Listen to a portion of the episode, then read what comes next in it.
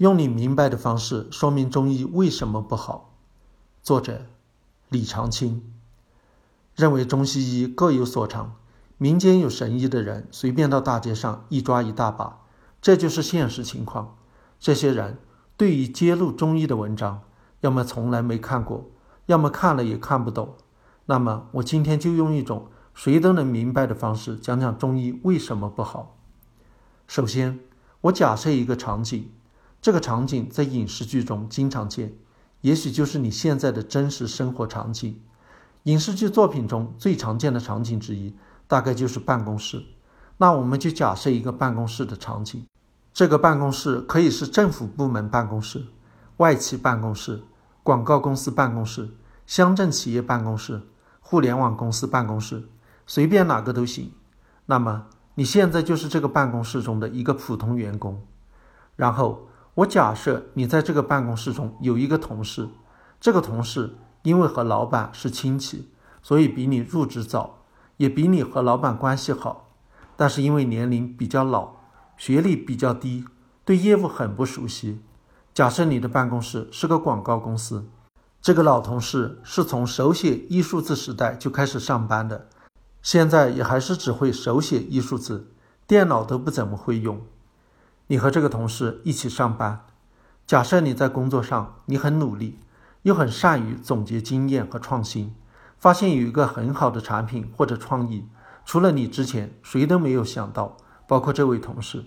即便你向大家公开提出了这个想法，大多数人也都不在意，包括这位同事。这位同事不仅不支持，还认为你这是天方夜谭、歪门邪道，时不时就要向领导打小报告，说你不务正业。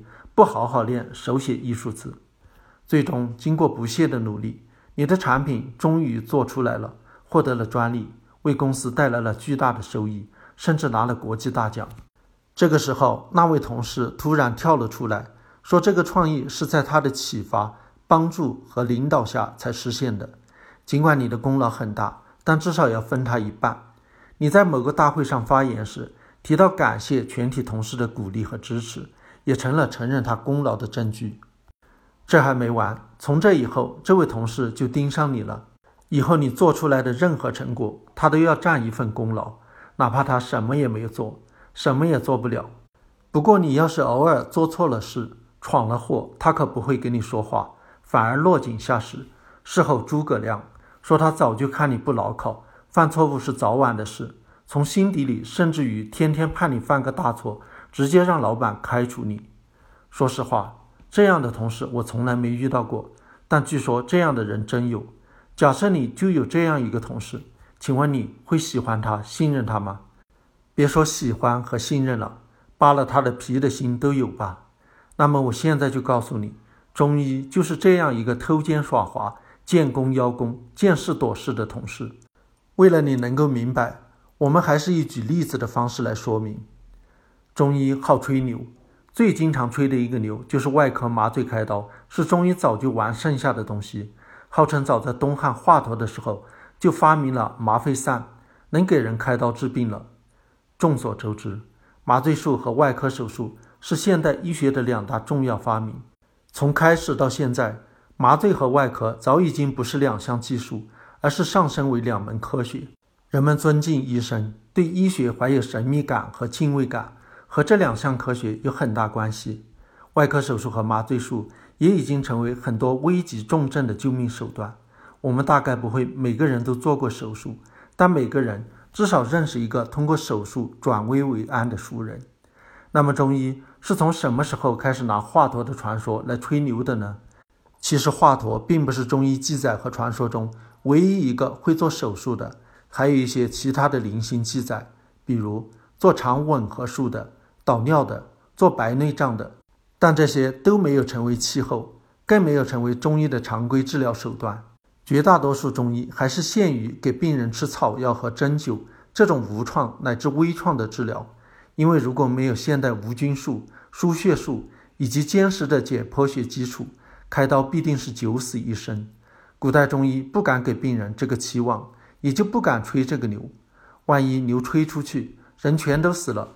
古代中医也是要挨揍的，因为在那个时候吹牛手术是有风险的，光说说也会被当成骗子。中医开始拿话头来说事，完全是在麻醉和外科手术已经成为常规，从专业人士到老百姓普遍接受之后的现代。这个时候再拿外科手术和麻醉吹牛，就不会被当成骗子了。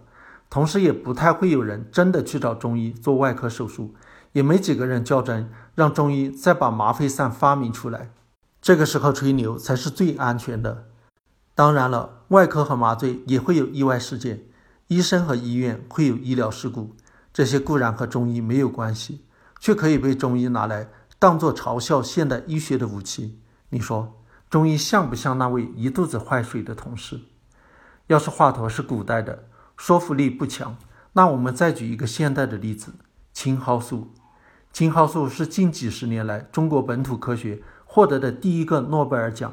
获奖人屠呦呦声称青蒿素是受中医典籍的启发，也让很多中医兴奋不已。有很多人从各个角度论证了青蒿素的发明，其实完全是依赖现代科学手段。连用于验证青蒿素效果的疟原虫也是现代医学发现的，其中的一些知识虽然只涉及中学数理化和小学阅读理解，但依然有很多人看不懂。那我就用你们都能看懂的方式解释一下，为什么青蒿素和中医没什么关系。我第一次听说青蒿素是在大学本科药理学课上，那应该是在二十多年前了。药理学老师讲到中国原研药物很少的时候。提到了青蒿素，说这是中国几乎唯一的原研药物，也是有望获得国际大奖的发明。而屠呦呦获得拉斯克临床医学研究奖是二零一一年，获诺贝尔奖是二零一五年。也就是说，在屠呦呦获奖之前的一二十年，她的成就已经被药理学专业人士所认可，获奖也是在众多专业人士的认可和推荐基础上才实现的。可是，在屠呦呦的成果获得现代医学专业人士认可之前，并获得国际大奖之前，并没有听到多少中医对青蒿素的推崇，对青蒿素治疗的疾病疟疾也没有什么兴趣。因为通过公共卫生条件的改善，疟疾在中国很多地区已经不太常见。众多民间和官方的国医大师们更热衷于忽悠攻克艾滋病、糖尿病和肿瘤这些更吸引眼球的东西。类似的例子还有很多，比如 SARS 疫情趋缓时上书抢功，渐冻症因为霍金出名，就宣称中医治疗渐冻症小菜一碟。总之，就是无论什么病和什么新技术，在艰苦的研发过程中都看不到中医的身影。一旦硕果累累了，中医就突然冒出来了，或者说自己也能治，还更便宜，或者说那都是自己玩剩下的。而一旦出现难题，不仅不能指望中医处理。反而会被背后捅刀子，因为抗生素耐药，就说抗生素是错误的发展方向；因为肿瘤不能治愈，就说放化疗是谋财害命。这种以偏概全的论调，很多都出自中医之口。中医就像中国民间十二生肖传说中的那只老鼠，偷偷地趴在牛背上，当牛快要到达终点时，用力一跃，成为头名；又像佛学院士嘴里的山顶大师。不管别人费多少力气爬到山顶，他都能在山顶上等人家，但从来没见过他指点哪座山可以爬，也没人见他是怎么爬上来的。或者回到前面，中医就像传说中身边那些能力落后、功劳全占、责任全推的同事，你还觉得这个同事和你各有所长，能力互补吗？如果还这么觉得，大概是天生受虐狂吧。